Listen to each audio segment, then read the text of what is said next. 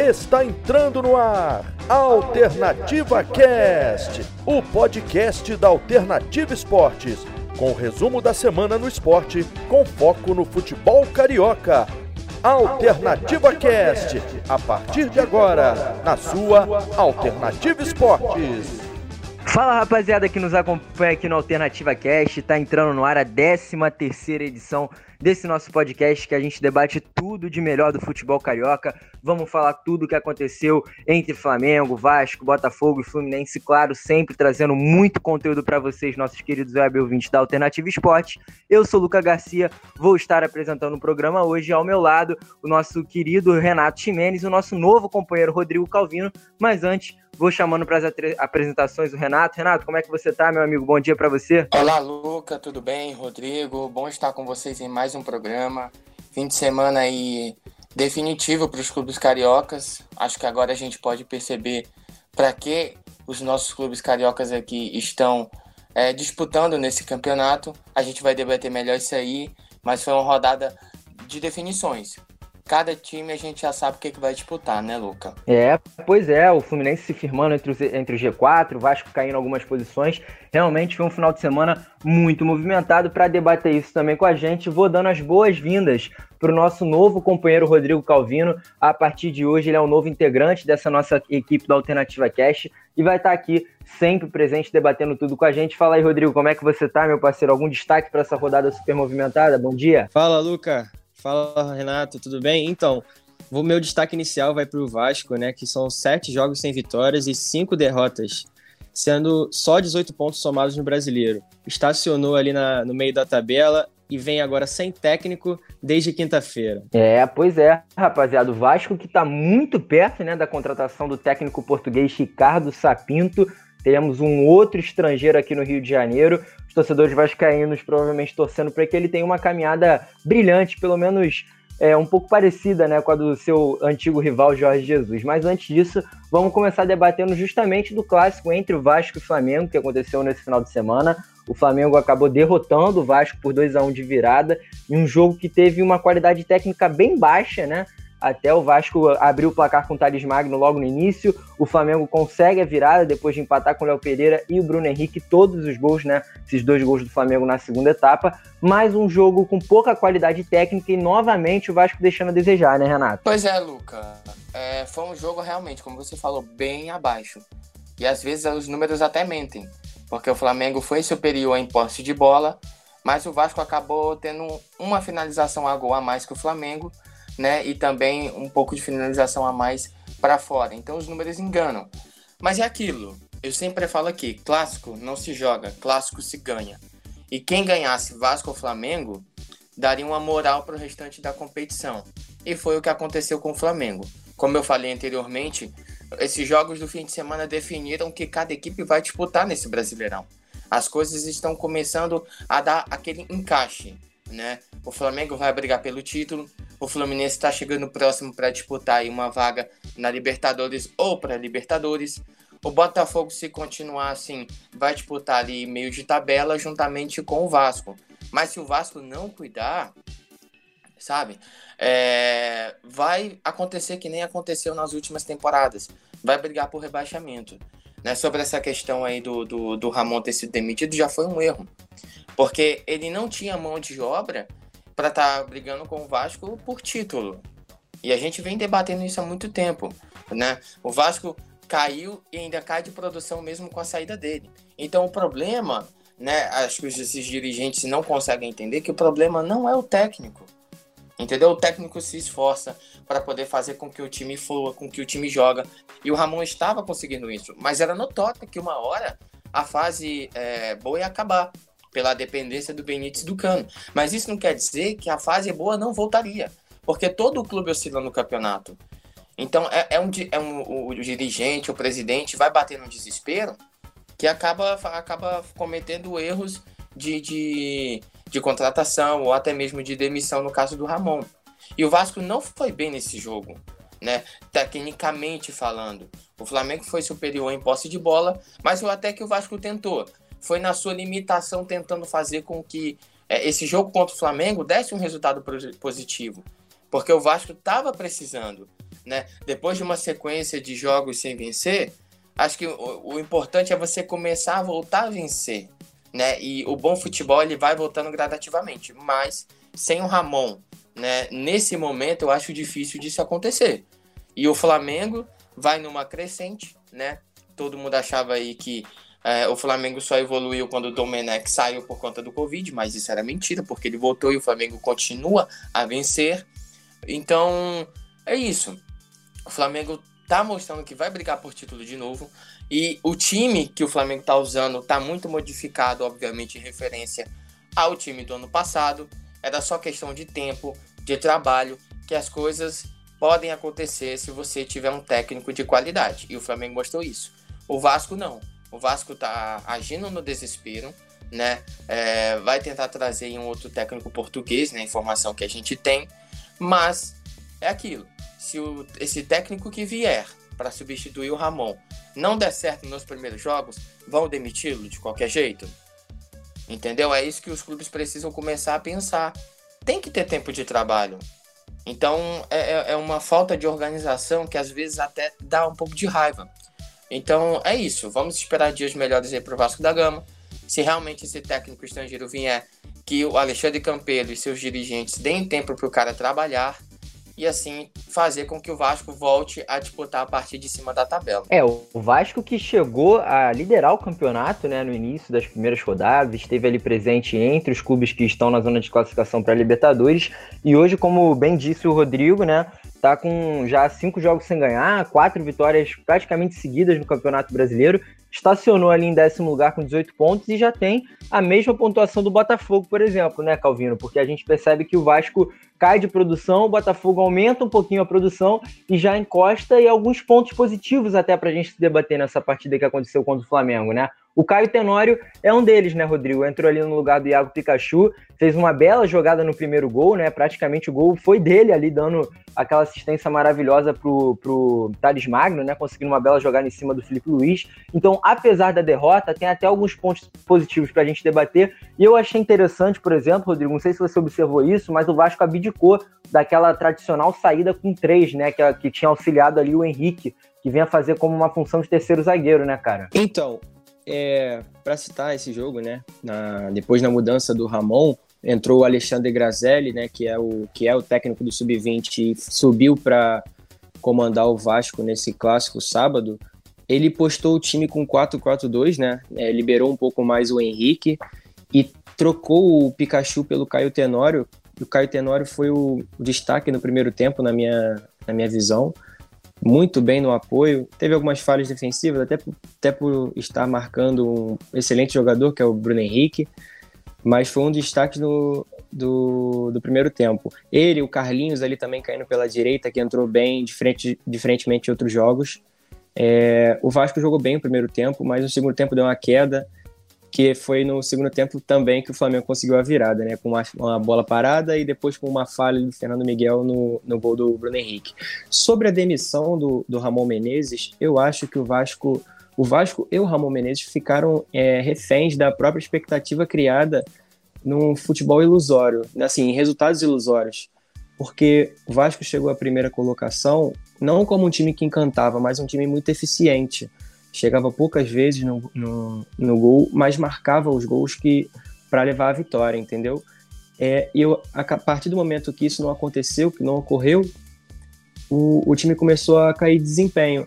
Aí a torcida começou a cobrar mais, cobrar mais, cobrar mais, sendo que a realidade do Vasco é uma briga de meio de tabela ou então os 45 pontos, né, para se livrar do, do rebaixamento. É, na minha opinião particular, eu acho que vai ser muito difícil o Vasco acabar sendo rebaixado, né? Acho que o Renato até concorda comigo, é, apesar da, das críticas que ele fez ao Vasco, críticas produtivas, claro. Mas além da gente falar do Vasco, também acho que é importante a gente falar do Flamengo, né, Renato? Porque como você bem disse, o Flamengo que tá com ausências importantes, né? Não conta com Isla, que tá na seleção, Everton Ribeiro tá na seleção, Gabigol machucado, Diego Alves machucado, O Rodrigo Caio também está na seleção. O Arrascaeta, que está na seleção uruguaia, também se machucou, né? Tá com uma distensão na coxa de grau 1, deve desfalcar o Flamengo nos próximos 4, 3 jogos. Então é um time muito modificado, né? Como você falou, Renato. E nessa partida a gente percebeu que isso pesa, né? Nos outros jogos o Flamengo fez um segundo tempo muito ruim, não muito ruim, mas um segundo tempo devagar, pelo menos quando o Atlético Paranaense Esporte. Já contra o Vasco, esse, esse primeiro tempo também foi bem devagar e na segunda etapa continuou com esse ritmo lento, quase parando, mas conseguiu vencer ali na marra, contando com a bola parada, que vem sendo importante, né? O Diego auxiliando muito bem essas bolas paradas, apesar de não ter feito uma boa partida. Então, é um Flamengo modificado que vai se adaptando de pouquinho em pouquinho encostando cada vez mais no líder, né, Renato? Exatamente, Luca. E a propósito, se o Flamengo vencer o Goiás, vai chegar aos 30 pontos e já iguala a vantagem do Atlético Mineiro. Né? Então, é o que a gente sempre vem debatendo aqui. É, tem que deixar o, o, cara trabalhar. Ele mudou muitas coisas ali na, na formação do Flamengo, mas está dando certo do mesmo jeito. Se você reparar bem, os líderes, as pessoas que estão na frente no Campeonato Brasileiro, são técnicos estrangeiros. Sampaoli, é, o Domenech e o Eduardo Cudê. Mas por que, que esses caras estão na frente dos outros técnicos brasileiros? É pela mentalidade. O Brasil tem que entender que o futebol evoluiu. E o Jorge Jesus trouxe essa metodologia no passado. O São Paulo vem trazendo, né, porque ainda está conosco. Aí vê o, o Domenech está trazendo também essa mentalidade mais moderna, o Eduardo Cudê. Só que parece que tá virando uma rixa entre técnicos estrangeiros, aliás, de técnicos brasileiros contra os técnicos estrangeiros, né? É aquele famosa, aquele ciúme, né, de estar tá tomando o espaço dele. Mas a realidade é essa, né? E, e, eles estão trazendo, né, aquela visão do bom futebol que, que que antigamente, aliás, antigamente não, que há algum tempo a gente deixou para trás, né? O Brasil não é mais visto como um país do futebol. O futebol evoluiu na Europa, né? Até clubes, alguns clubes argentinos evoluíram para frente, mas a gente ficou para trás. Tanto que o, o, essa modernidade que o Jorge Jesus trouxe para o Flamengo, né, fez com que ele fosse campeão da Libertadores. Mas antes do Flamengo, o último clube a ser campeão da Libertadores foi em 2016, com o Grêmio, salvo engano, 2016, 2017, me perdoe aí, né? Então, e depois, e antes do Grêmio, foi o Atlético Mineiro em 2013. Então, assim, o que, o que nós brasileiros tínhamos uma grande vantagem, até de, de sequências de títulos aí na Libertadores e de finais, que a gente ganhava dos outros países, a gente foi ficando para trás, né? E essa, esses técnicos estrangeiros que estão vindo estão trazendo um novo tipo de pensamento que tem que ser se implantado. Tanto que eles são os líderes do. estão nas principais nas primeiras posições do campeonato. E eu sempre vim afirmando isso. O Domenech não era a minha primeira opção. Na época, é, eu afirmei isso aqui nos primeiros programas que a gente gravou. Mas já que ele veio, deixa o cara mostrar trabalho, deixa o cara mostrar serviço. O cara, ele tem uma metodologia diferente. Eu não concordei dele mudar o Flamengo assim tão rápido. Mas já que ele fez, deixa, né? Já tá indo, vai uma hora vai fluir e tá fluindo. Tá fluindo né? E, e, tanto que o Flamengo subiu muito rápido. Você vê a diferença aí da rodada 2. É, vamos supor, acho que há 10, a, a 10, 11 rodadas atrás, o Flamengo estava tomando de 3 a 0 do Atlético Goianiense. E aos poucos, gradativamente, foi fluindo desde o jogo contra o Bahia, quando o Flamengo venceu por, por 5 a 3 fora de casa. Então, vamos com calma, né? Depois que o Flamengo perdeu aí de 5 a 0 pro, pro, pro Independente Del Vale, já começou a enxurrada de novo. Parecia que tudo que o cara tinha feito morreu, acabou. E que não tinha mais jogos pela frente. O Flamengo ia cair de produção de novo. E não foi. Tanto que no jogo aqui no Maracanã, o Flamengo fez 4 a 0 não deu vale. Vamos dizer assim, por conta de um gol não devolveu o mesmo placar. Mas a gente viu uma crescente. E ele não tem a mesma é, mesmo pensamento do Jorge Jesus porque ele roda o elenco. Ele não deixa os 11 presos nas mesmas pessoas. E com razão, pela quantidade de jogos que a gente está tendo seguidos um do outro. Entendeu? É um outro pensamento que eu até concordo com ele, sempre deixei claro. O elenco precisa ser rodado. Porque quando um sair, o outro tem que fazer a mesma coisa à altura. Então, é, é, é bom ver que ele está dando certo no Flamengo, né, que ele está continuando aí essa, essa metodologia né, é, é, moderna do futebol. Né? A gente vê até mesmo outros jornalistas, né, colegas nossos de outras emissoras, é, presos, né, falando assim, criticando o método até de saída de jogo, é, presos ao passado, aquele modo antigo, retrógrado, né, e quadrado que a gente tinha antes. Mas o futebol mudou e para a gente ficar em evidência de novo, né, não só com peças que é, jogam bom futebol e vai ser lapidado lá fora, não. As boas peças que a gente revela tem que ser lapidada aqui, com o futebol moderno, para que a gente bata de frente até com os clubes da Europa, como antigamente, né, Luca? É, exatamente. Aproveitar isso que você falou, Renato, que é muito interessante. Eu estava analisando aqui a tabela e realmente tem muito disso que você falou da mentalidade do treinador europeu, né? A gente tem o Atlético Mineiro em primeiro lugar, que é comandado pelo Jorge Sampaoli, que teve uma carreira lá fora na Europa. O Internacional tem Eduardo Cudê, que também é um técnico estrangeiro, né, argentino, se eu não me engano. Aí o Flamengo em terceiro, que tem o Domi. E aí, por exemplo, depois em quarto tem o São Paulo, que tem o Diniz, que teve o curso né, formado na Europa. Em oitavo, Fortaleza, que é comandado pelo Rogério Ceni, que teve um estágio justamente com o São Paulo, na época do São Paulo no Sevilla. Então é muito interessante isso, né? Essas primeiras colocações realmente comandadas por treinadores que já tiveram, nem que seja uma mínima experiência no futebol é, do exterior.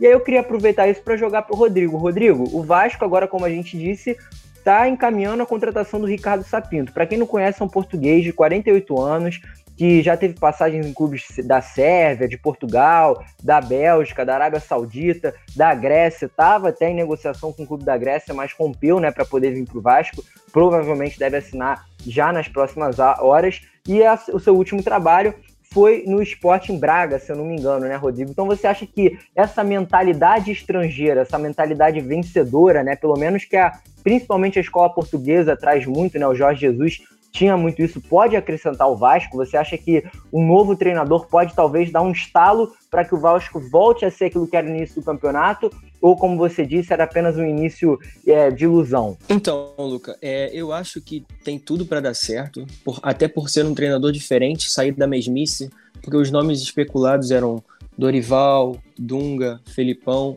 são sempre os mesmos. É aquela rotatividade que a gente conhece que o futebol brasileiro tem quando se, quando se demite um técnico, né? E sobre também a. Você, o, vocês estavam comentando sobre a ponta da tabela, terem os técnicos estrangeiros comandando os, os times de ponta de tabela. É, eu queria falar também não só sobre a mentalidade, mas também sobre o estilo de jogo. O estilo de jogo do, do São Paulo é totalmente diferente, é, salvo também Fernando Diniz, porque é, é, também é um estilo diferente. Mas você pegar o, de entre 20 times, 10 times têm um estilo de jogo bem parecido. Por quê? Porque não tem, não tem variação. Você pega, você sabe que é um 4-3-3, que vai ficar com dois pontos abertos. Não tem essa variação. Aí chega um técnico estrangeiro, é, bota, um, bota um, esquema de pressão, igual foi o Jorge Jesus, perde a bola, mas tenta recuperar no, logo no campo do adversário são, são essas diferenças pequenininhas que vão, que vão deixando o time melhor e assim, na visão, os técnicos estrangeiros acabam se sobressaindo, sabe? E por isso que eu acho que o Ricardo Sapinto pode ser uma novidade grata assim, para o time do Vasco, é, até porque vem de um ótimo trabalho no Braga, fei, que fez a sua melhor campanha na Liga Europa. É, ninguém, ninguém lá de Portugal entendeu a sua demissão. E assim, a gente sabe que é ano de eleição no Vasco, né? Ano de eleição é sempre complicado. É, a gente tem que esperar que o, o presidente dê tempo ao, ao, técnico trabalhar, né? Mas caso, caso dê tempo, acho que com certeza vai fazer um bom trabalho, tem tudo para isso. Particularmente, eu achei. Ô, Luca. Pode falar, pode falar, Renato. Então, deixa eu pegar um gancho nisso que o Rodrigo falou. É, o Gesualdo Ferreira, quando foi contratado pelo Santos, né, ele foi demitido quando o Santos, aliás, foi demitido um pouco depois, eu acredito, não me lembro em qual momento exato. Mas como ele não foi bem no Campeonato Paulista, não deixaram ele concluir o seu trabalho é, indo até o Brasileirão. Então demitiram pela campanha no Campeonato Paulista já. O Ricardo Sapinto, ele vai pegar um, um, talvez uma coisa até um pouco mais complicada, que é o Campeonato Brasileiro obviamente que é um nível muito mais alto do que o Campeonato Paulista. Mas esse é o erro. O Santos, na época, trouxe o Gesualdo Ferreira achando que ele ia fazer a mesma coisa que o Jorge Jesus fez no Flamengo, tá? Então, a, a torcida do Vascaína que tá ouvindo a gente agora, vai com calma, tá? Não é porque o cara é português, que é técnico estrangeiro, que logo de cara ele vai fazer com que esse time do, do Vasco jogue um futebol, assim, de alto nível. Pode acontecer? Pode, mas com as peças que tem eu acho meio difícil. Mas é como o Rodrigo falou, tem que deixar, tem que dar tempo para ele. Eu sei que é ano de eleição, mas vai, cara, pro, pro, pro Vasco conseguir, é, talvez dentro de campo fluir, como eles queiram, vai ter que bancar o treinador e deixar o cara trabalhar. A gente sabe como é que como é, é essa linha dos técnicos portugueses, né? Eles não, não, não, têm, eles não têm um pensamento é, de jogar para trás, é, como a gente tem muitos técnicos aqui no Brasil, de ficar só se defendendo. É, mas enfim, tem que bancar, tem que bancar o treinador. E o histórico de, de clubes que bancaram treinadores, mesmo no começo do ruim, ruim é, é, é, são frutos promissores, bons frutos, né? Promissores que, que o clube colhe, ou colheu no caso, no, no decorrer da sua trajetória, que foi o caso até do próprio Jesus. Está sendo agora o caso do Domenech. Está sendo até o próprio caso, vamos dizer assim, do, do, do Rogério, como vocês trouxeram é, anteriormente, que ele foi estudar com o São Paulo né, quando ele estava na Europa. No começo não foi bem, a torcida queria ele fora, mas o presidente do Fortaleza o bancou e olha o fruto que ele colheu. Entendeu? Então tem que dar tempo para o cara trabalhar, vai ter que bancar. Se o começo não for bom, vai ter que bancar, porque se ficar nessa ladainha, não joga bem no começo, cai, não joga bem no começo, cai, o Vasco vai acabar indo para a zona de rebaixamento. Está a caminho de lá, porque o Botafogo em dois jogos da zona já o alcançou na tabela. Renato, só para só complementar, é uma opinião minha, vai muito também da convicção né, de quem está contratando. Porque não adianta você especular, por exemplo, você especulou o Filipão no Vasco, Dunga, e contratar o, o Ricardo Sapinto, porque são estilos de jogo, totalmente, de jogo totalmente diferentes. Os dois primeiros priorizam a defesa. Esse último é pressão total. Você bota dois pontas muito abertos para dar amplitude e jogar sempre no campo do adversário. Então, tá entendendo? A, a diferença em dois dias mudou de um técnico totalmente defensivo para um técnico totalmente ofensivo. Tem que ter convicção, tem que ter estudo nessa, nessa contratação. É igual, tipo, o Gesualdo. Não, não acho que quem contratou o Gesualdo sabia do estilo de jogo dele. Diferentemente do Flamengo. O Flamengo sabia do estilo de jogo do Domi e vai bancar o Domi até o final. O Marcos Braz já disse isso. Você tem que ter convicção na hora de você vai contratar alguém, entendeu? E só pegando esse, isso que você falou, né, sobre o estilo de jogo, a gente tem uma controvérsia até aqui mesmo no Brasil. Porque muitos é, gostam do estilo do Sampaoli, que ele vai muito para frente. Mas o Sampaoli, ele vai para frente, mas, tipo assim, ele tem o um pensamento: a gente toma dois, mas a gente tem que correr para fazer três. Eu, eu, ele não dá muita. Não é que ele não importe com a defesa, mas a preocupação dele é mais de fazer gol mas ele não tá ligando se toma dois, ele quer fazer três, né? E a gente tem o Fernando Diniz. O Fernando Diniz, ele é muito ofensivo também, né? E a, a defesa do São Paulo é um, é um, ponto bem ruim que é sempre questionado. Mas as pessoas questionam dele no Fernando Diniz. Mas o estilo é quase o mesmo do São Paulo, praticamente. De se importar mais em fazer gol do que tomar. Entendeu? Por que, que o Fernando Diniz é criticado e o São Paulo não?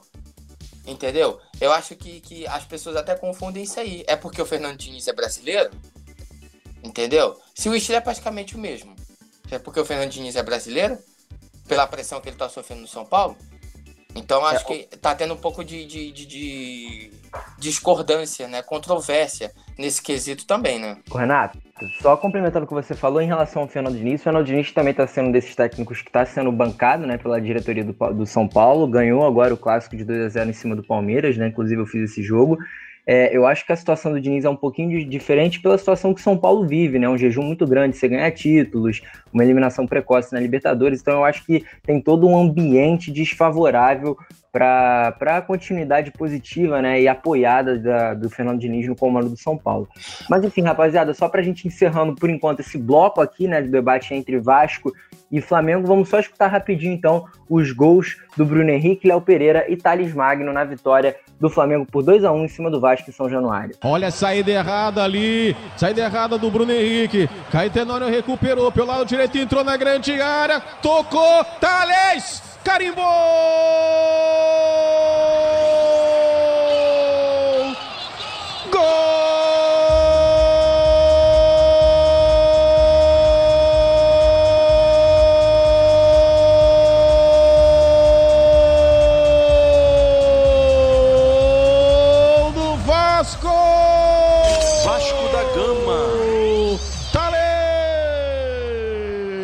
A jogada começou no presentaço de Bruno Henrique. Caetenório ele encarou, entrou na grande área, passou pelo Felipe Luiz, cruzou para o Thales, escorou a bola no canto direito do goleiro Hugo Souza. O Vasco abre o placar em São Januário, abre o placar na colina, gol de Thales. Ficou pro Diego, levantamento, bola na área, desvio, carimbou.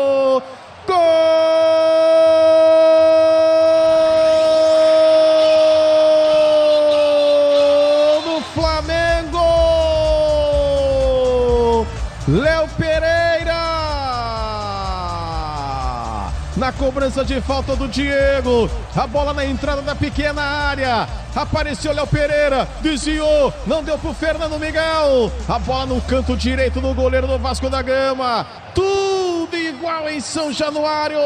Léo Pereira. E vem o Flamengo, olha o lançamento pro Bruno Henrique. Saiu Fernando Miguel. Tá fora do gol, Bruno Henrique. Carimbou!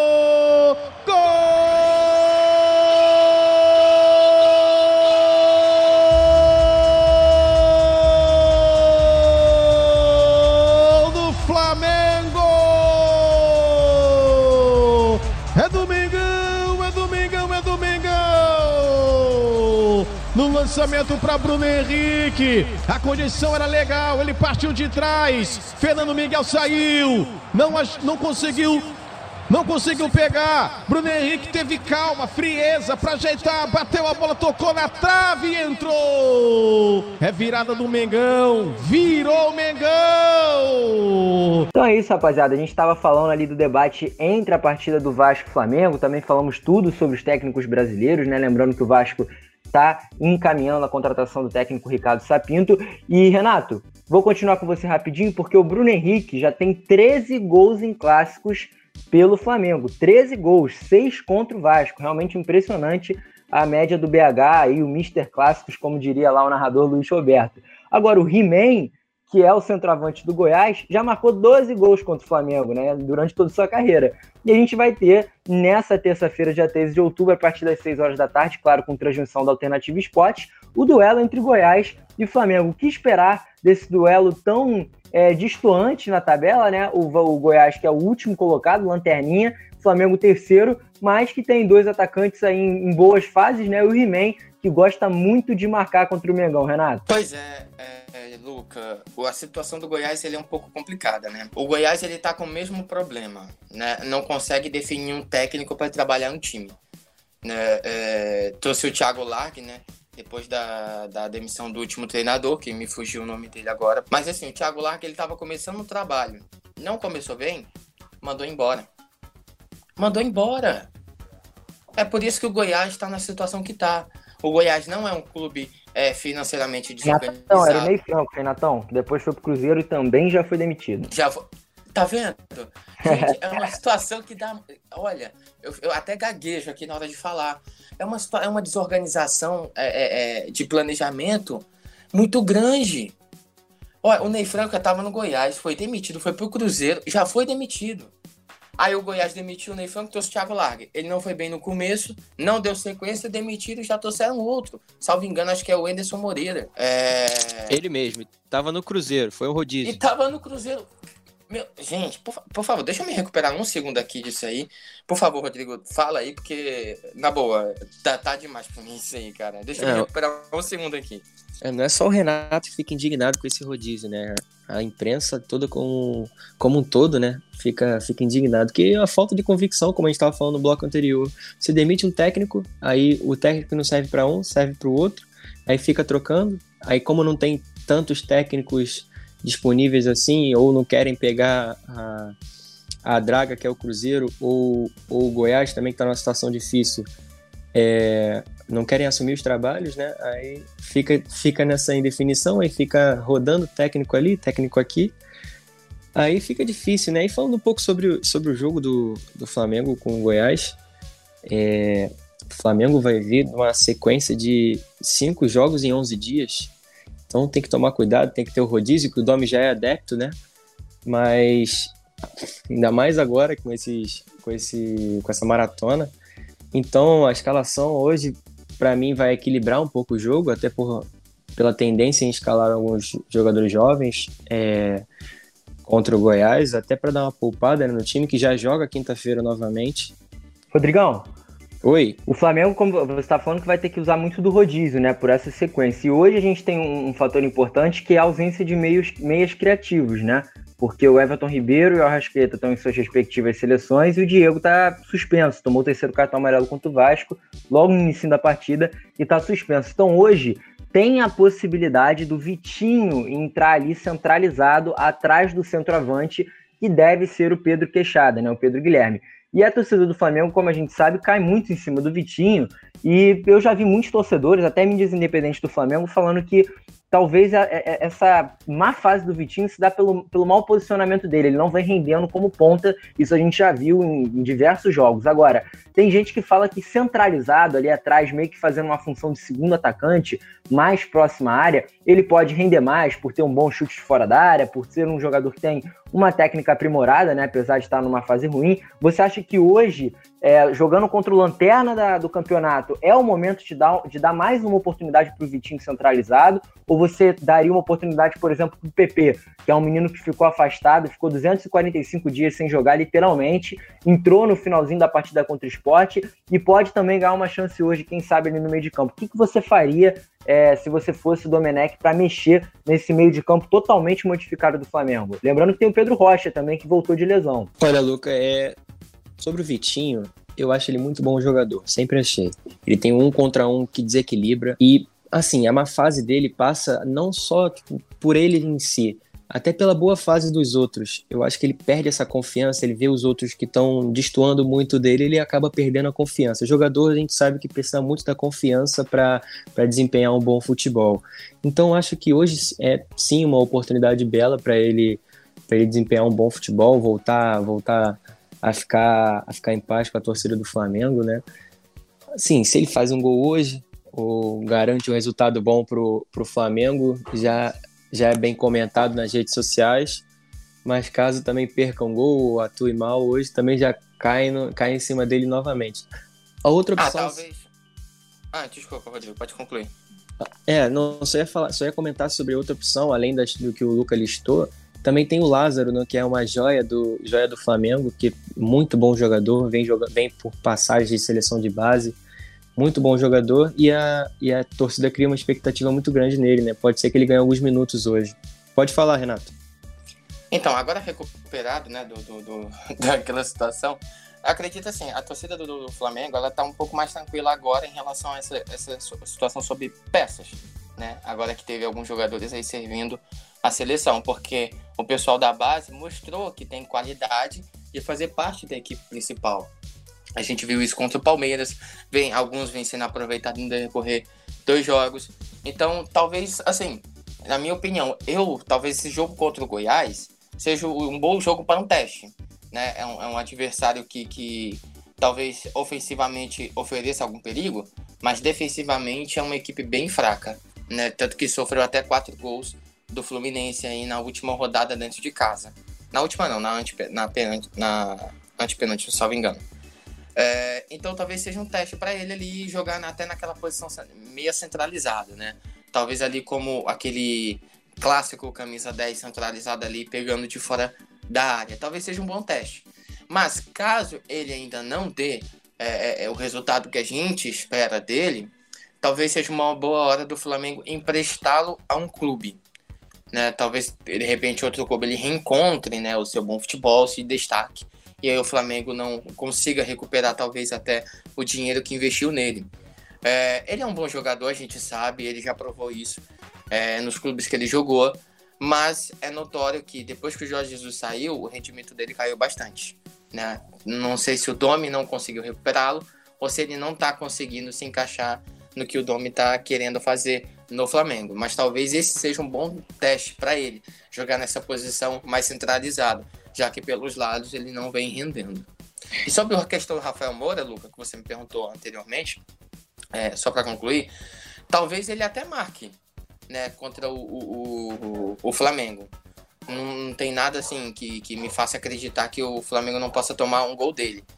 Mas o problema do Goiás é a questão defensiva, perdão. Porque é um time que toma bastante gols. Renato, só sobre a questão do, do empréstimo, de um possível empréstimo do Vitinho, né, como uma alternativa, eu acho essa alternativa bem distante, porque a, a janela para janela para clubes europeus ou janela do, do exterior fecha no final dessa semana e não, se eu não me engano, ele já completou sete jogos no Brasileirão, não pode sempre mais emprestado para algum clube aqui da Série A, que ele não vai poder jogar. E mesmo que pudesse, eu acho difícil que o Flamengo emprestaria um jogador do nível do Vitinho para reforçar um rival. É, aumentaria o nível do rival, é, sendo que o Vitinho tem um salário muito alto e o Flamengo provavelmente pagaria um pouco do, do salário, sabe? É só, essa, só esse complemento mesmo que eu queria dar. É, lembrando, rapaziada, que o Goiás tem é, a pior defesa do Campeonato Brasileiro, né? Levou 25 gols. E a gente pode ter é, lei do ex nessa partida, né? O Michel e o Bruno Henrique já defendendo as cores do Goiás, inclusive o Michel no ano passado. Então, rapaziada, a gente estava no assunto do Flamengo e o adversário do Flamengo na outra rodada que havia sido o Vasco. É, lembrando que o Vasco não joga nesse meio de semana, porque teve a sua partida contra o Fortaleza adiada, já que o Fortaleza vai fazer seu primeiro jogo da Copa do Brasil contra o São Paulo na quarta-feira, não é isso, Renato? Exatamente, quarta-feira às 19h15 no Castelão. É, então é isso, rapaziada. Então, já debatemos tudo sobre o Flamengo, tudo sobre o Vasco. Vamos começar debatendo sobre o Fluminense. Fluminense que ganhou é, do Bahia, né? Ganhou do Bahia por 1 a 0 e aproveitar, né, mudar um pouquinho da ordem. A gente tinha pensado em começar a falar do Botafogo, mas porque já que vocês estavam falando aí de janela de transferências, coisa e tal, o Fluminense que a partir de hoje, dia 13 de outubro, fechada, aberta, né, a janela de transferências internacionais no Brasil, o Luca, centroavante, pode jogar. O Luca, novo camisa 7 aí do Tricolor de Laranjeiras, já está treinando há algum tempo, foi um novo reforço para o ataque. E a gente percebe, né, Rodrigo, que o Fusão ainda peca no seu setor ofensivo, como no setor defensivo, mas principalmente no setor ofensivo, né? Porque não consegue fazer muitos gols, é, pelo menos nos últimos jogos, e fica numa dependência do Nenê. Pelo menos foi isso que aconteceu contra o Bahia, né? O Fluminense jogou mais fechadinho, o Nenê jogou aberto na ponta, né? Na outra ponta, Fernando Pacheco centralizado o Fred. A gente viu um jogo apagado no setor ofensivo para o Fusão, mas que deu a sorte ali, conseguiu marcar um gol de pênalti no, na segunda etapa. É, pênalti esse que eu até queria aproveitar para ver se você concorda com a marcação ou não, Calvino. Então, eu concordo sim com a marcação do pênalti. Para mim foi pênalti no, no Nenê. Ali o, zagueiro empurrou ele na entrada da área. Para mim não tem discussão nenhuma, embora o Mano Menezes ache que eu estou errado, mas fazer o quê, né? Nem todo mundo tem a mesma opinião. Até porque. Aliás, também... que, cara, que cara é esse, né, Rodrigo? Desculpa interromper, mas o Mano Menezes, nossa, cara, muito, achei muito, muito feia a atitude dele ali, xingando muito o árbitro. Achei até que o árbitro deu uma amarelada, né, pra, pra expulsar ele. Lembrando que agora a gente pode ter expulsão de técnicos, né? Ah, mas assim, ele também tá numa pressão danada, né? Ele não tá conseguindo ir no Bahia. Ele precisava do resultado. Assim, é errado? É. Mas a gente entende, quem muitos técnicos da flor da pele acaba falando um monte de besteira. Quando esfria a cabeça, pede desculpa, ou se, retra se retrata, mas enfim. É, para mim isso é, foi bem errado, mas nada surpreendente. Qualquer um técnico que já, que já vinha de pressão, aí vai num, num pênalti que, assim, é contestado até por ser no VAR, né? Por, por ser derivado do VAR, tem, tem a contestação, né?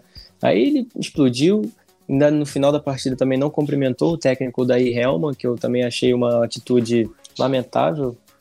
Mas, enfim, vamos falar sobre o jogo, né? O Nenê resolvendo mais uma vez. O vovô tá on, né? O vovô tá on demais.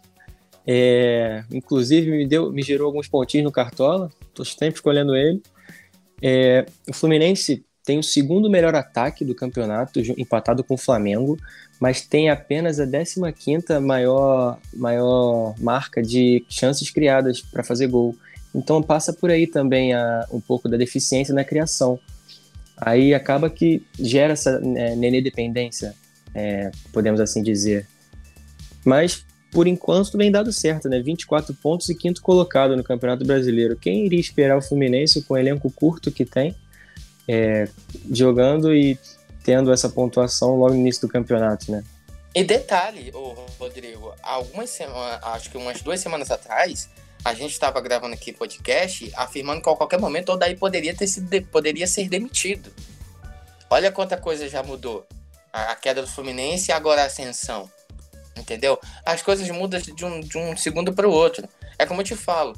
É, sequência ruim, da pressão a pessoa pode cair. Mas sequência boa, cadê? A pressão foi embora. Mas é aquilo. é, pro, pro, pro que o, o, os dirigentes o presidente estão, estão entregando de mão de obra para os quatro, os três clubes aqui do Rio, com exceção do Flamengo, não dá para exigir muita coisa. Eles estão exigindo é, campanha de Libertadores para o time que só tem capacidade de de brigar ali por meio de tabela, sul-americana, enfim. Mas agora a gente para para para pra pensar, né? O Fluminense teve essa ascensão, mas aí se também perde três, quatro rodadas, vai para o meio de tabela, igual o Vasco aconteceu.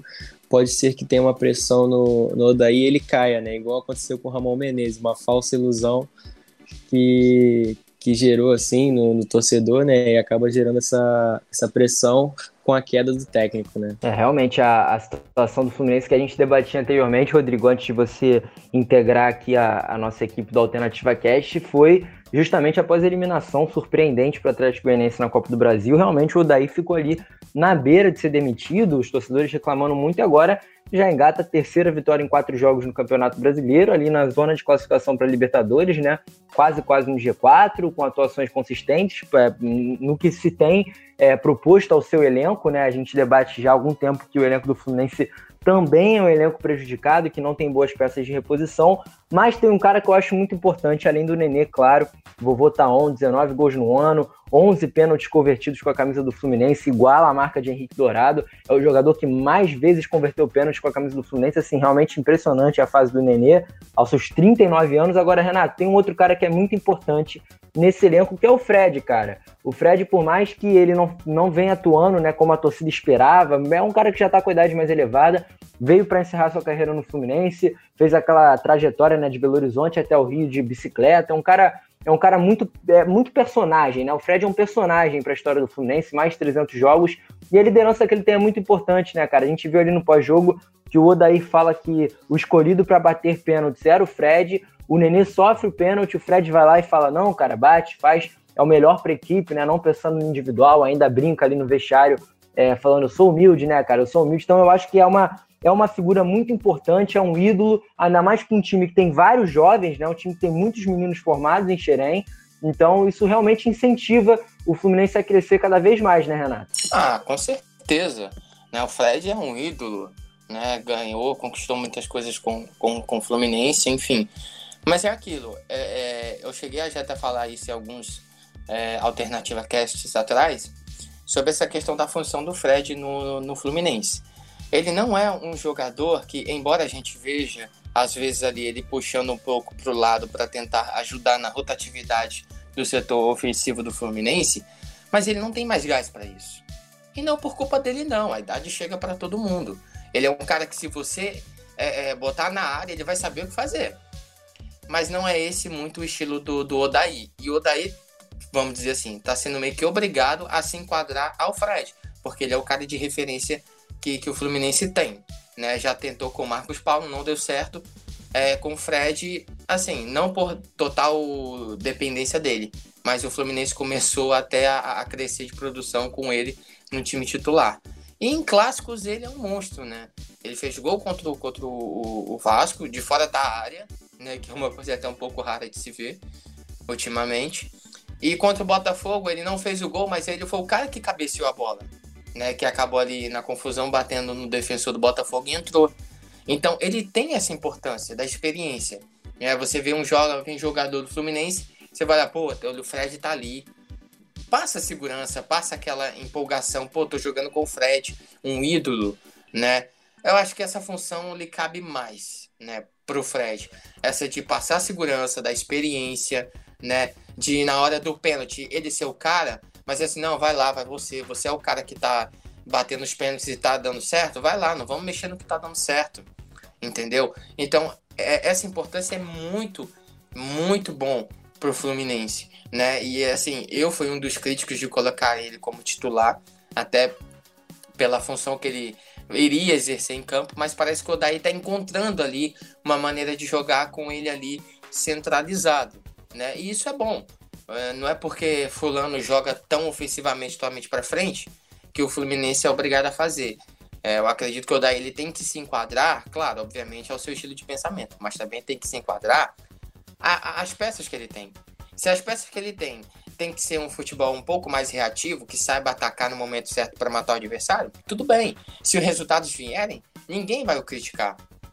Então, acredito muito nessa possibilidade, da importância dele. Concordo, Luca, com o que você disse, é, totalmente sobre essa importância do Fred. E deixa eu puxar só um, uma sardinha assim pro meu lado, né? Falando do Bahia, que é um clube do Nordeste. É... Assim, o elenco do Bahia, ele é um elenco bem melhor que do que o Fluminense. Mas é, não que eu esteja torcendo contra o Mano Menezes, mas quando o Mano Menezes foi contratado e quando o Bahia veio jogar com o Botafogo, a gente fez o pré-jogo aqui no Alternativa Cash, eu afirmei que o Mano Menezes, ele não tem um estilo que esse time do Bahia, é, que o elenco do Bahia tem. Não é o estilo dele. Entendeu? Assim, não é que ele seja um cara totalmente retranqueiro, mas ele prioriza, a, a, a, salve, acho que o Rodrigo chegou até a falar isso no começo. Ele prioriza muito a defesa. E, e no que der espaço, ele vai pro ataque. Entendeu? É, é tipo assim, o, é o medo de perder tira a vontade de ganhar. Entendeu? E talvez seja por isso então que ele esteja bastante pressionado e não esteja dando certo. Porque esse elenco do Bahia é um elenco que tem possibilidade de jogar muito para frente, sem medo de errar. Você tem Gilberto, você tem Cleiton, você tem Rossi, né? É, ganhou de 3 a 0 do Vasco? Ganhou. Mas aí perdeu de novo pro Fluminense. A gente sabe que o Vasco, a gente entende, né? A situação do Vasco, vinha caindo e tal. Mas quando o Bahia foi pra frente contra o Vasco, meteu 3 a 0 Mas veio jogar com o Fluminense, parecia que tava com medo e perdeu o jogo. Não, não é para ter esse medo. Se você tem um elenco que, que dá para você jogar para frente, tanto dentro como fora de casa, vai, mano. Toma um, corre atrás de fazer dois.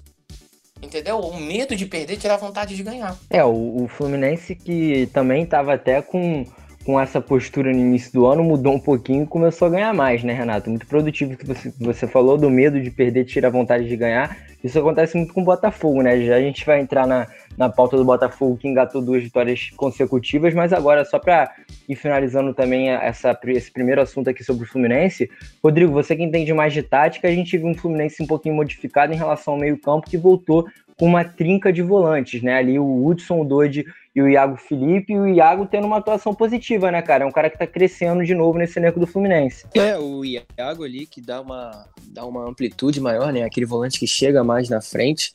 Não é o, o Dodge que fica ali mais é, circulando no meio de campo, ou o Hudson que faz a proteção da zaga.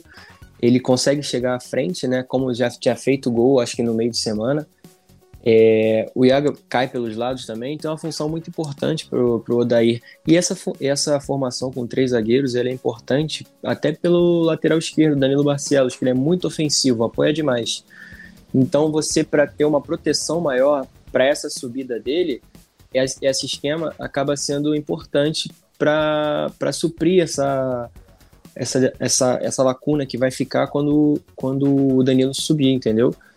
É, eu achei a, a, formação acertada, até pelos desfalques, né? Por causa do Covid, eles, eles já poderiam voltar, mas como não estavam treinando, o Odair optou pelo não retorno deles ao time titular, já foram relacionados e tudo mais. Mas é, no, no total, no geral, assim, eu achei a escalação correta, que era o melhor que disponível no momento. É, e o Fluminense, como você disse aí do Danilo Barcelos, já pra gente entrando no outro assunto, o Fluminense que vai enfrentar o Atlético Mineiro na quarta-feira, a Alternativa Esportes vai fazer a transmissão dessa partida, né, a partir das nove e meia da noite, quarta-feira, dia 14 de outubro, e o Fluminense que não conta com Danilo Barcelos, né, isso, Rodrigo? O Danilo tá é, suspenso, vai entrar o Egídio, então Dá-lhe dá torcida aí para conseguir aguentar esse ataque do Atlético Mineiro, cara. Isso, isso, exatamente. O torcedor já tá, já tá ouvindo isso, já tá ficando com calafrio, né? Porque recentemente. Que isso, fala assim do cara, não. Não. o Egídio, Egídio recentemente tem causado calafrios no, no torcedor do Fluminense, né? Algumas falhas individuais. Assim, eu acho ele bom jogador, mas a fase dele não, não tem como, não tem como, não tem desculpa é, tá jogando mal e merece o banquinho que ele tá tendo. Renatão, você acha que vai dar pro Fusão conseguir ganhar do Galo e ajudar, quem sabe, o Flamengo a colar na liderança de vez? Ou você acha que não tem como, que o Galo tá em outro nível? Olha, assim, eu vou ter cuidado com as minhas palavras agora. Renato, só lembrando que o, que o Galo perdeu pro Botafogo e pro Fortaleza. São duas equipes com nível bem inferior ao do próprio Atlético Mineiro, né? Então, quem sabe o Fluminense consegue dar essa alegria pros seus torcedores, cara. Vamos ser confiantes, pô. Ah, é, tá. Obrigado aí por, pela, pelo que você disse do Fortaleza, foi bem pertinente. Mas assim, sobre a questão do jogo até contra o Fortaleza, o Rogério ele foi um pouco inteligente, né? É, assim, o aluno superou o mestre, né? Porque o Fortaleza vem jogando muito numa sequência, né? Quarta domingo, quarta domingo, quarta domingo. Para quem não sabe, o Fortaleza jogou aí há uma semana atrás, há duas semanas atrás, perdão, a primeiro jogo da final do Campeonato Cearense, aí meio de, fim de semana brasileiro, meio de semana brasileiro de novo. Então, assim, a gente tem um elenco é, um pouco enxuto lá no Fortaleza. Então, o Rogério precisou modificar muito isso daí. Então, no jogo contra o Atlético Mineiro, ele precisou improvisar o, o, o Tinga, que é lateral de origem, mais um pouco como um ala, né? E jogou com três volantes. E, e não jogou de forma ofensiva. Ele usou esses volantes numa função mais à frente para exercer uma outra função mais ofensiva nesse que é o que faz sistema Fluminense, né, Renato? Exatamente o que a gente estava falando aqui, que é o que faz o Fluminense, né? Agora com essa trinca de volante. É, exatamente. Mas tem um fator que pesa a favor contra o Fluminense e que pesa, aliás, que pesa contra o Fluminense e pesou a favor do Fortaleza. É conhecer o gramado que você está jogando. O Atlético Mineiro no Mineirão é, é um time assim muito, muito difícil de ser batido. Não é impossível. Se o Vasco, quando abriu o placar contra o Atlético Mineiro, soubesse cadenciar e se defender, não teria tomado de quatro ainda no primeiro tempo. Não é impossível, mas conhecer o campo que você joga faz muita diferença. Entendeu? Claro que eu não estou dizendo que o Fluminense vai lá e vai tomar de, de 3 ou 4 a 1 4 a 0 do Fluminense. Acho que tem potencial até, até para arrancar pontos do, do Atlético Mineiro lá, que é a vitória. Né? É, mas é isso. O, o Atlético Mineiro em casa é muito difícil de bater. Não é impossível. Não é possível. O Odaí vai precisar ser bastante inteligente, armar um esquema é, é, muito seguro para anular ali o Keno, que está em ótima fase, para anular o Sacha, que embora não faça muitos gols, mas a movimentação ofensiva do Atlético Mineiro passa muito pelo pé dele. Ele não é, ele, embora ele jogue como um centroavante, mas ele não é um centroavante fixo, ele roda, entendeu? Então ali tem o Savarino, tem, enfim, a gente conhece o, o time do do Atlético Mineiro e sabe como eles jogam em casa. Então vai ser um papel bem difícil. Mas acredito que o Fluminense pode sim. Se for bater de peito de frente lá, vai precisar ter muito cuidado, porque pode ser que tome aí uma, chorada de gols. Não estou dizendo para o Fluminense ser totalmente defensivo ou jogar recuado, mas vai ter que fazer uma postura defensiva muito forte, marcar muito intensamente para anular esse ataque do Atlético Mineiro e aí, numa oportunidade ou outra, com o Fred aí que é experiente, que aparece em jogos grandes, né? Tanto que apareceu nos últimos dois clássicos do Fluminense, poder aí, quem sabe, até ou empatar e, quem sabe não, por que não, vencer o Atlético Mineiro lá no Mineirão. É, lembrando, Renato, que o, que o Atlético tá com alguns desfalquezinhos também por conta da, da convocação das seleções, né? O Savarino foi convocado para a seleção venezuelana, e o Júnior Alonso para a seleção do Paraguai. E agora não me recordo se o Alan Franco foi ou não. Até se algum de vocês tiver essa informação, pode Sim, dar aqui durante. Tá convocado. Foi, né?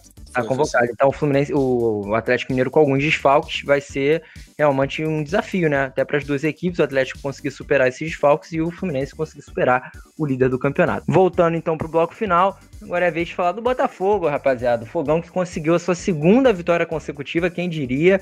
O, o Botafogo que não ganhava no, no Campeonato Brasileiro, né? Vinha de uma sequência aí de nove empates, realmente impressionante conseguiu vencer do Palmeiras, quebrando uma invencibilidade de 20 jogos. Agora ganha do Sport, que era um time que estava em alta, né? Apesar de ter perdido para o Flamengo de 3 a 0 é, se mantinha em alta ali pelas boas atuações ao comando do Jair Ventura. O Botafogo foi lá, conseguiu a vitória por 2 a 1 numa excelente atuação do Honda, né, Rodrigo? O Honda jogando mais é, próximo do gol, flutuando entre as linhas, né? A gente que vem batendo muito nessa tecla aqui na Alternativa Cash, falando da, da, necessidade do Honda jogar mais livre naquele meio de campo. Ele que estava muito preso ali como segundo volante, agora jogando mais solto, consegue marcar um golaço, consegue ter uma grande atuação. Podia até ter feito um segundo gol, né? Chegou até a driblar o goleiro Luan Poli, mas acabou chutando para fora, né, Rodrigo? É, então, Lucas, sobre o, sobre, a posicionamento do, sobre o posicionamento do Honda, ele tá fazendo a função que antes era do Bruno Nazar ali, né? Bruno Nazar que tá machucado. O Honda tá tendo um pouco mais de liberdade, né? Antes jogava de segundo volante, Agora está um pouquinho mais adiantado, conseguindo chegar na área, chegando mais, mostrando sua qualidade no chute. Até por isso fez um golaço, né? Contra o Luan Poli, depois da, depois da falha né, do, do goleiro do esporte. Tem outros destaques individuais também, né? O, o momento artilheiro do Caio Alexandre, né?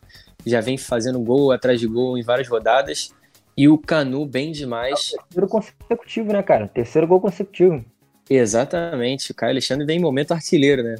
Falta, se, os, se os atacantes não estão fazendo, o Caio Alexandre já está já tá suprindo essa necessidade do Botafogo. O Canu também bem demais, né? Como eu vinha dizendo é, fazendo uma zaga ali com o Benevenuto muito segura.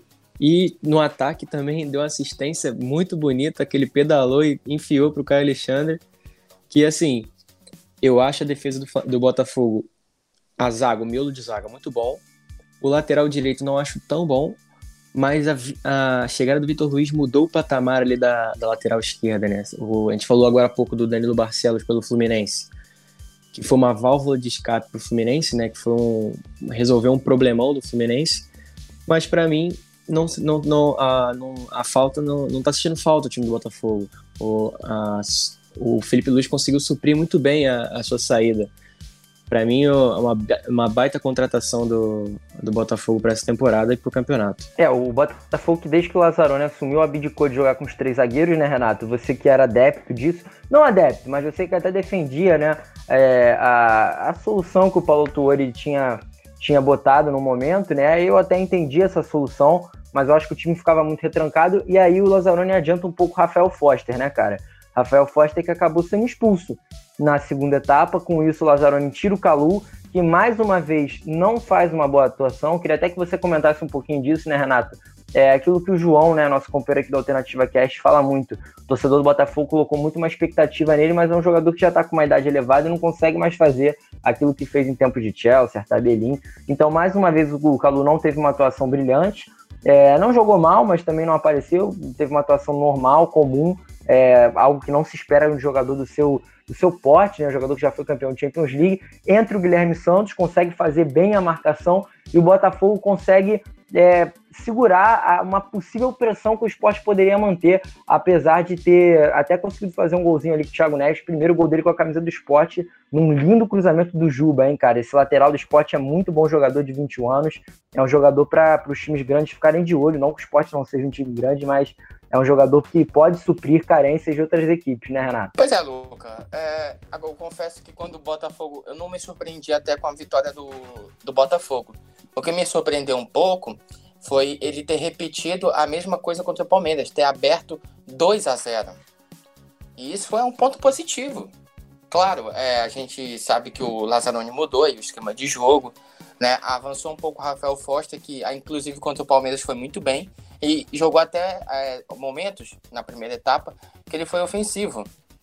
Só que, tomando como base até esse jogo contra o Palmeiras, é, sobre o Calu, como você falou anteriormente, quando o Calu entrou no, no time do Botafogo contra o Palmeiras, o Palmeiras começou a atacar mais. Porque não tinha força ofensiva para, vamos dizer assim, contra-atacar. Porque o Calu não estava conseguindo exercer essa função, que é a função dele. Porque ele fica ali do lado de campo, ele tem a função de puxar o contra-ataque. E não estava conseguindo. O Caio, o, salvo engano, acho que era o. Não sei se era o Caio Alexandre, era o Guilherme, naquele jogo, é que estava incumbindo a função de puxar o contra-ataque, mas ninguém ia com ele. Ninguém ia com ele. Então o Palmeiras acabou se aproveitando disso e foi para cima, foi para cima, foi para cima e quase empatou. Mas assim, é notória a evolução tática né, do, do, do, Botafogo, tá até melhor do que o esquema que o Paulo atuou, isso é inegável, e tá começando a transformar isso em resultados. Você falou aí a questão sobre o Honda, né, jogar um pouco mais livre, e deu certo, até que marcou um golaço. Mas a gente não pode esquecer também que o Paulo Autori colocava ele naquela função por escolha do próprio Honda, porque ele pedia para jogar ali. Entendeu? A gente sabe da qualidade dele, enfim, mas parece que ele ainda pode render muito mais né, com a camisa do Botafogo aí jogando um pouco mais avançado, né? Então foi uma vitória muito importante, né? Me surpreendeu um pouco o Botafogo abrir 2 a 0 pela sequência de jogos né, que o Vasco, desculpe, o Esporte estava vindo, né? É, tanto que tá disputando posição ali na frente até com o Fluminense, antes da rodada estava em quinto, na sexta colocação. Então foi uma vitória muito importante. O Botafogo tá tendo confiança, já colou ali entre os 10 primeiros na tabela, já empatou em número de pontos, salvo enganos, até com o Vasco. Enfim, é uma expectativa boa. é, talvez ali o, o Botafogo devesse, devesse manter, né? O Lazzaroni. É, pode ser que dê certo. Quem sabe não. Quem sabe ele não coloca o Botafogo surpreende e coloca o Botafogo mais à frente na tabela. Agora é aquilo. A gente tem que ser realista. A gente não pode esperar que o Botafogo seja um Botafogo que jogue pressionando o adversário, até porque as peças não são para esse esquema de jogo, né? Então, e vai ter que precisar rever isso aí, porque o Calu, ele é um grande jogador, a gente sabe da qualidade dele, mas um, um Botafogo que explora muito o contra-ataque para matar seu adversário, ele não é a opção certa. Tanto que contra o Palmeiras foi isso, e contra o esporte também.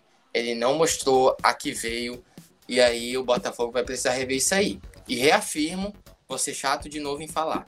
O dinheiro que está sendo gasto com os salários do Calu, enfim, a gente sabe que ele veio meio ele veio de graça, né? Tava sem clube, eu acho, salvo engano.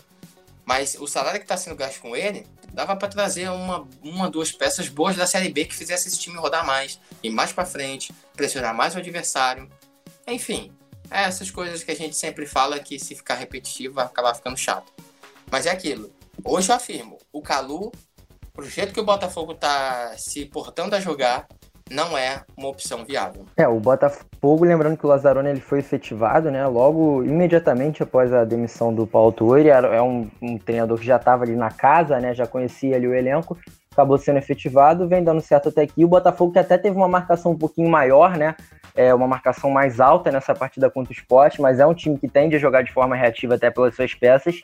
E tem duas alternativas que eu acho interessantes, Rodrigo. O Davi Araújo, que é um menino que veio do Real Brasília, que vem sendo um pouco utilizado, mas eu acho um bom jogador que pode até suprir é, a má fase, entre aspas, assim, do Calu, né? É, não é má fase, né? Mas o fato dele não estar tá apresentando aquilo que se espera dele. E o Matheus Nascimento, que é um centroavante de 17 anos, que voltou é, a disputar partidas do sub-20 do sub-17, apesar de treinar no profissional, né? O Lazzaroni preferiu fazer isso com ele para não perder o ritmo de jogo. Um menino que subiu pro profissional, mas se eu não me engano, só entrou na partida contra o Corinthians. E Rodrigo, já ficando com você, o Botafogo tem um confronto diretíssimo na próxima rodada. Vai enfrentar o Grêmio, o Grêmio que está em 14 lugar com um pontinho a menos que o Botafogo tem 17 pontos, o Botafogo tem 18, mas o Grêmio que vem de uma derrota, não vem de uma sequência boa. E a Alternativa Esporte vai transmitir essa partida com narração do Thiago Giulianelli, reportagem da Thalita Martins e comentários do Yuri Bertolin. Queria que você falasse um pouquinho desse confronto, cara. Eu tô achando que vai ser empate. Grêmio na fase que tá, o Botafogo, por mais que tenha conseguido duas vitórias consecutivas, eu acho que esse jogo vai ser a cara do empate, cara. O que tu acha? Então, Luca, é, eu tenho uma opinião contrária à sua. Eu acho que o, que o Grêmio vai, vai para cima, vai ganhar esse jogo. Até pelas voltas né, que ele que tem, que é o Kahneman, o Jeromel e o Alisson estão de volta, né? Pra, estão à disposição do Renato para esse jogo e também pelos desfalques do Botafogo, né? Botafogo que vai sem o Marcelo Benevenuto e o Rafael Foster. Então, é, nesse somatório aí, eu acho que da Grêmio, até pelo momento de pressão do Grêmio, eles vão ter que ir para cima, vão ter que ganhar esse jogo e Botafogo, é, infelizmente, vai, vai ter que tentar reverter, tipo, essa, esse favoritismo ao seu lado, entendeu? Eu acho que vai ser um resultado adverso pro Botafogo. É, o Botafogo, lembrando que com a ausência do Foster e com a ausência do Marcelo Benevenuto, que tá suspenso, né, os dois suspensos, a, prova a provável zaga deve ser o Canu e o Davi Souza, né? Um menino da base que até entrou bem nas partidas que jogou e estreou nesse ano. Renato, você concorda com o Rodrigo ou concorda comigo? Acha que quanto que você acha que vai ser esse placar? Olha, pessoal, assim, a gente sabe que o Grêmio é um, é um, bom time e tal, mas a gente não pode esquecer que o, o próprio esporte, quando era lanterna do Campeonato Brasileiro, venceu o Grêmio lá no, no na Arena do Grêmio. Então eu não dou essa, esse favoritismo todo é, que pro Grêmio não. Né? Até porque o Botafogo tirou a invencibilidade do Palmeiras, coisa que ninguém esperava, e conseguiu vencer o esporte lá dentro, outra coisa que também ninguém esperava. Então é um time que está surpreendendo, a fase boa está voltando. É, não vou dizer que, que o Grêmio não é o favorito pro jogo, assim, mas acredito que na maneira que o Botafogo está jogando, pode ser que surpreenda o Grêmio lá dentro, sim.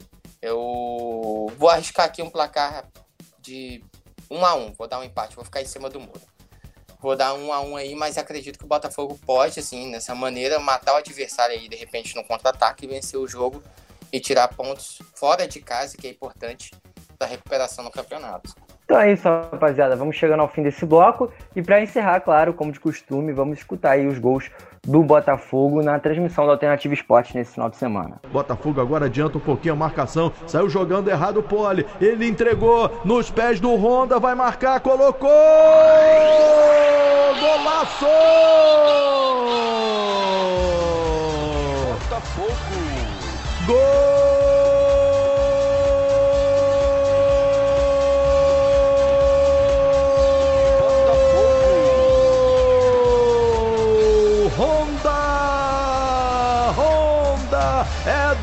Botafogo, camisa número 4. Saída errada do goleiro Luan. Ele entregou para o Honda na entrada da área. Ele dominou, jogou na frente, na meia-lua da grande área de canhota, meteu uma curva. A bola entrou no canto direito do goleiro do esporte. Abre o marcador o Botafogo na Ilha do Retiro. Um lindo gol do japonês, o Honda. Afastou Hernani, voltou Juan, entregou para o Calu, matou no peito, vai marcar, colocou dentro da grande área. Olha o Caio, colocou, é gol!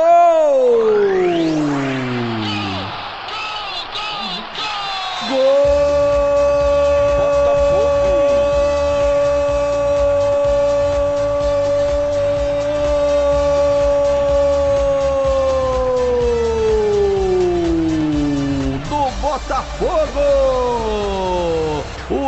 Lançamento dentro da grande área do Calu. Entrou ali o Caio Alexandre e colocou no fundo da rede diante do goleiro. O lançamento foi do zagueirão. O Caio Alexandre caiu ali por trás da defesa e diante do goleiro colocou no canto esquerdo, ampliando o marcador para o Botafogo na Ilha do Retiro. Caio Alexandre, camisa 19, faz dois para o Botafogo, zero para o esporte. Todos os assuntos dos quatro grandes clubes do Rio falados, devidamente todos os conteúdos postos aqui no nosso bate-papo. Então, para a gente encerrar, que já estamos chegando no nosso limite, já falamos muito de tudo, vamos falar rapidinho de seleção brasileira. A seleção brasileira que vai enfrentar o Peru pelas eliminatórias, né? Hoje, a partir das nove e meia da noite, partida que não vai ter transmissão televisiva, né? Só teremos transmissão por streams, né? Corrigindo, a partir das nove da noite. E vai ter transmissão, obviamente, da Alternativa Esporte. Se você não vai ver o jogo, escuta com a gente. Narração do Emanuel Santana, reportagem do Thiago Chulanelli e comentários do Márcio Villanova. O Brasil que ganhou o primeiro jogo de 5 a 0 em cima da Bolívia, né, com dois gols do Firmino, gol do Marquinhos, gol do Rodrigo, show do Neymar, que jogou muita bola. E hoje, qual que é a tendência então? Vou começar aqui com o Rodrigo. Rodrigão, como é que você acha que vai ser o jogo? Dá uma resumida rapidinha pra gente. Fala também qual o placar que você acha. Você acha que o Neymar vai conseguir bater a meta aí de 62 gols e se igualar com o Ronaldo Fenômeno como segundo maior artilheiro da história da seleção? Então, Luca, eu acho que vai ser um, um jogo bem fácil para a seleção. É, o Peru já, já representou muito, muito um desafio maior do que é agora. É, acho que a fase do Peru não é tão boa. Então, acho que o jogo vai ser relativamente fácil. Eu chuto um placar de 2, acho que 3 a 0 para o Brasil, com dois gols do Neymar, ultrapassando essa marca do Ronaldo aí. É, lembrando que é a reprise da final da Copa América de 2019, né? O Brasil que ganhou do Peru no Maracanã lotado. E você, Renato, como é que você acha que vai ser o jogo? Dá aí seu palpite rapidinho também. Pois é, eu acho, assim, essas peças, a gente tá vendo que o, o Tite, acho que, enfim, caiu em si e resolveu dar uma rejuvenescida né, na seleção brasileira e com razão, até porque a gente vai ter aí um período até 2022 por conta da pandemia, a gente acabou atrasando tudo e ele tá meio que contra o tempo para fazer esse time jogar, para implantar um sistema de jogo, enfim.